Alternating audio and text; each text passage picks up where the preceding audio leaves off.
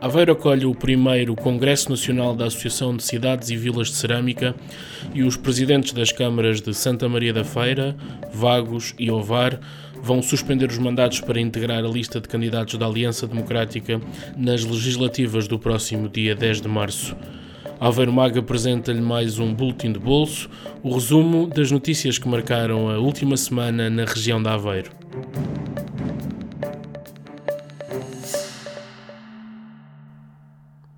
Este fim de semana, Aveiro é a cidade da cerâmica em Portugal. O Centro Cultural e de Congressos, antiga fábrica Jerónimo Pereira Campos, um edifício icónico da indústria cerâmica na região, recebe o primeiro congresso da Associação Portuguesa de Cidades e Vilas de Cerâmica. Um momento de debate e partilha no qual os municípios e membros honorários participantes terão a oportunidade de dar a conhecer o trabalho que têm vindo a desenvolver em prol da cerâmica, um setor que há muito faz parte não só da tradição cultural, mas também da economia e dos negócios de Aveiro. Nós vivenciamos a cerâmica em Aveiro e na Grande Aveiro como um verdadeiro cluster, isto é, temos economia através das empresas, a maior parte exportadoras, temos investigação e desenvolvimento através do Departamento de Materiais e Cerâmica da Universidade de Aveiro e até de, dos próprios gabinetes de ID das empresas, e depois temos a cultura uh, em termos da transversalidade neste ecossistema da cerâmica. Portanto, em resumo, a Aveiro sempre vivenciou e faz parte da sua identidade a palavra cerâmica. Miguel Capão Filipe, vereador da Câmara de Aveiro e presidente da Associação Portuguesa de Cidades e Vilas de Cerâmica. Silvério Regalado prepara-se para deixar a Câmara Municipal de Vagos, sendo substituído pelo vice-presidente Paulo Sousa. Regalado é o número 2 da lista da Aliança Democrática às eleições legislativas de 10 de março pelo Círculo Eleitoral de Aveiro.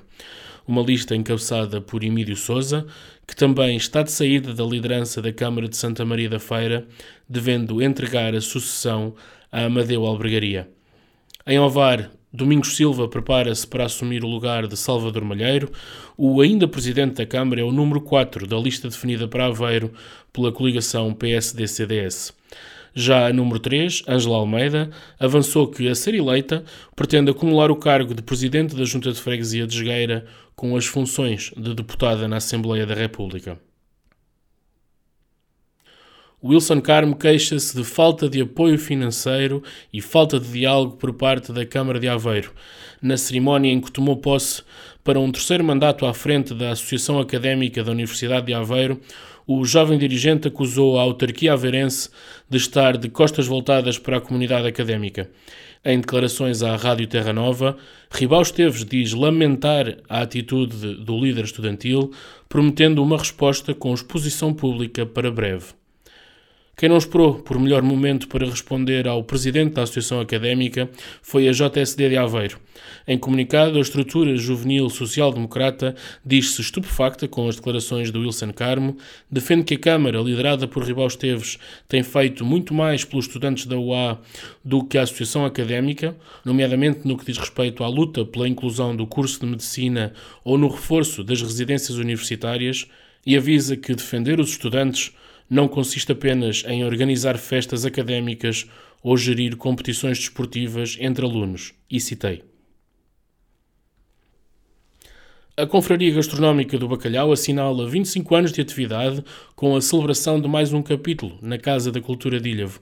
Haverá lugar a homenagens, apontamentos históricos, culturais e gastronómicos, bem como a entronização de novos confrades a Vista Alegre, a Companhia Nacional de Comércio de Bacalhau e o chefe Vítor Sobral serão entronizados como confrades de honra e Ricardo Filipe como novo confrade efetivo. Em declarações à Aveiro Mago, o grão-mestre Hugo Coelho faz um balanço positivo destes 25 anos, sublinhando que a Confraria do Bacalhau não se limita à sua vocação gastronómica 25 anos, a Conferia tem vindo um, a acompanhar também o desenvolvimento da própria região, municípios, setor, uh, da própria gastronomia, da forma como, como hoje um, a gastronomia é, é, é entendida e, é, e, é, e evolui. E nós temos feito esse, esse, acompanhamento ao longo dos 25 anos, temos colaborado e temos, e temos sido grandes impulsionadores eh, do, do, do setor, das novas formas cozinhados, novos chefes, uh, mantendo sempre uma, uma raiz muito profunda, porque o bacalhau é, uma, é, um, é um elemento mesmo está muito ligado às nossas uh, tradições, à nossa cultura, às nossas raízes, mantendo sempre esta ligação uh, histórica, esta ligação uh, tradicional e acompanhando as novas tendências também. Foi feito um trabalho de produção do produto, mas obviamente ali sabe porque o resultado final do bacalhau é, é sempre aquilo que chega à, à mesa de, dos portugueses e dos turistas, estrangeiros também, naturalmente, mas esse, esse, é o resultado final. Mas há uma cadeia de valor toda para trás. No entanto, essa cadeia serve o propósito de chegar o bacalhau à mesa das pessoas. Não é? E é também à mesa que a confraria celebra estas bodas de prata o almoço de aniversário está a cargo dos chefes Duarte Eira, do Salpoente, José Miguel Lima, do Tábua da Ria e Jorge Pinhão, do Bela Ria. Como não podia deixar de ser, o bacalhau é o grande protagonista. Foi assim mais uma semana na região. O resumo das notícias que marcam a atualidade aveirense regressa na próxima semana. Até lá, acompanhe-nos em aveiromag.pt.